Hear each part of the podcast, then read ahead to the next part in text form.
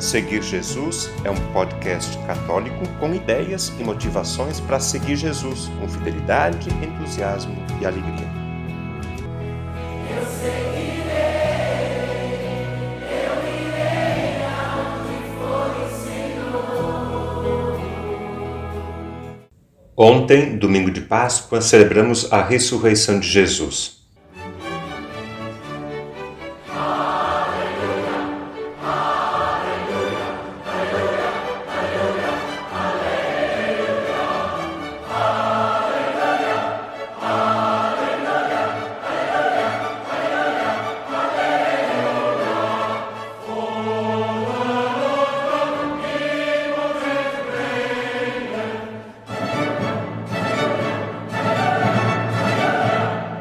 Agora estamos vivendo o tempo pascal. São sete semanas em que a liturgia celebra a presença gloriosa de Jesus Cristo ressuscitado entre os apóstolos. Quarenta dias depois da ressurreição, Jesus sobe ao céu, a solenidade da Ascensão, e em seguida enviou o Espírito Santo sobre a igreja reunida no cenáculo com a Virgem Maria. É o coroamento da Páscoa. O Espírito Santo dado à Igreja é o grande presente do Cristo ressuscitado. Na liturgia católica, esta primeira semana após o domingo da ressurreição é chamada de oitava da Páscoa. Cada dia desta semana é celebrado como solenidade, como se fosse o domingo de Páscoa mesmo. Desta forma, durante oito dias celebramos a solenidade da ressurreição de Jesus como se fosse um único dia o dia que o Senhor fez para nós. Por isso, durante a oitava da Páscoa, a Igreja, comunidade do ressuscitado, repete e proclama solenemente: Este é o dia que o Senhor fez para nós. Alegremos-nos e nele exultemos. Esta é uma citação do Salmo 118. E olha só que interessante. O dia em que este episódio do podcast Seguir Jesus é publicado, dia 18 de abril de 2022, é a segunda-feira da oitava da Páscoa. É o primeiro dia após a ressurreição. Esse dia é conhecido como a Segunda-feira do Anjo. Esse nome faz referência ao anjo que, no sepulcro vazio, anunciou às mulheres que Jesus havia ressuscitado. A oitava da Páscoa termina no segundo domingo da Páscoa. Portanto, o próximo domingo, dia 24 de abril, será o Domingo da Divina Misericórdia. A celebração foi instituída por São João Paulo II no ano 2000. E para melhor celebrar essa data, eu quero, neste podcast, falar um pouco da origem, da importância e do significado da celebração da Divina Misericórdia. Minhas misérias em tu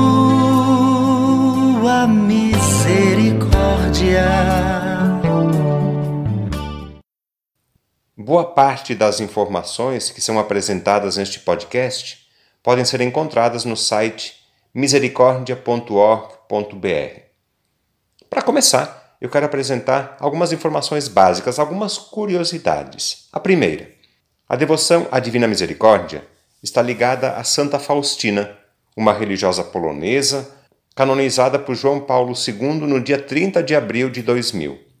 Segunda, a irmã Faustina, quando viva, registrou num diário uma série de revelações particulares especiais feitas a ela por Jesus sobre o mistério e o culto da Divina Misericórdia. No diário, ela escreve, por exemplo, que Jesus a escolheu como secretária, apóstola, testemunha e dispensadora da Divina Misericórdia. Irmã Faustina morreu no dia 5 de outubro de 1938, com apenas 33 anos de vida. Terceira, a imagem da Divina Misericórdia é a figura de Jesus, com raios coloridos saindo do peito, raios brancos e vermelhos. Quarta, faz parte da devoção à Divina Misericórdia o terço da misericórdia, que costuma ser recitado às três horas da tarde lembrando a hora da morte de Jesus na cruz. Outra oração ligada à Divina Misericórdia é a expressão: Jesus, eu confio em vós. Quinta, foi o Papa João Paulo II que instituiu o Dia da Divina Misericórdia, celebrado sempre no segundo domingo da Páscoa. Quero trazer presente agora alguns pensamentos da homilia do Papa João Paulo II na missa de canonização de Santa Faustina, realizada no dia 30 de abril de 2000. As afirmações do Papa nos ajudam a entender o sentido, o significado e a importância da Divina Misericórdia. João Paulo II começa lembrando o Evangelho que é lido sempre no segundo domingo da Páscoa. Ele diz assim: no cenáculo, Jesus traz o grande anúncio da misericórdia divina e confia aos apóstolos o seu ministério. A paz esteja convosco. Assim como o Pai me enviou, também eu vos envio. Recebei o Espírito Santo. Aqueles a quem perdoardes os pecados, se lhes são perdoados. Aqueles a quem os retiverdes, se lhes são retidos. Em seguida, o Papa comenta. Antes de pronunciar estas palavras, Jesus mostra as mãos e o lado, isto é, indica as feridas da paixão, sobretudo a chaga do coração, fonte onde nasce a grande onda de misericórdia que inunda a humanidade. Daquele coração, a irmã Faustina verá partir dois fachos de luz que iluminam o mundo. Os dois raios, explicou-lhe certa vez o próprio Jesus, representam o sangue e a água. Acho que não é preciso lembrar que na cruz, quando um soldado atinge o peito de Jesus com uma lança, jorra sangue e água. O Papa explica. O sangue evoca o sacrifício da cruz e o dom eucarístico. A água recorda o batismo e também o dom do Espírito Santo. A misericórdia divina atinge os homens através do coração do Cristo crucificado. João Paulo II termina a homilia afirmando que esta mensagem consoladora dirige-se sobretudo a quem, afligido por uma provação particularmente dura ou esmagado pelo peso dos pecados cometidos, perdeu toda a confiança na vida e se sente tentado a ceder ao desespero. O rosto suave de Cristo e os raios que partem do seu coração iluminam, aquecem, indicam o caminho e infundem esperança. Quantas almas já foram consoladas pela invocação? Jesus, eu confio em vós. Este simples ato de abandono a Jesus dissipa as nuvens mais densas e faz chegar um raio de luz à vida de cada um. Quero trazer presente agora, como curiosidade, um trecho do Diário de Santa Faustina, em que ela revela o significado e o valor da imagem de Jesus misericordioso. Ela escreveu assim: À noite, quando me encontrava em minha cela, vi Nosso Senhor vestido de branco. Uma das mãos erguia para a bênção e a outra tocava-lhe a túnica sobre o peito. Da túnica entreaberta sobre o peito saíam dois grandes raios, um vermelho e o outro pálido. Em silêncio, eu contemplava o Senhor. A minha alma estava cheia de temor, mas também de grande alegria.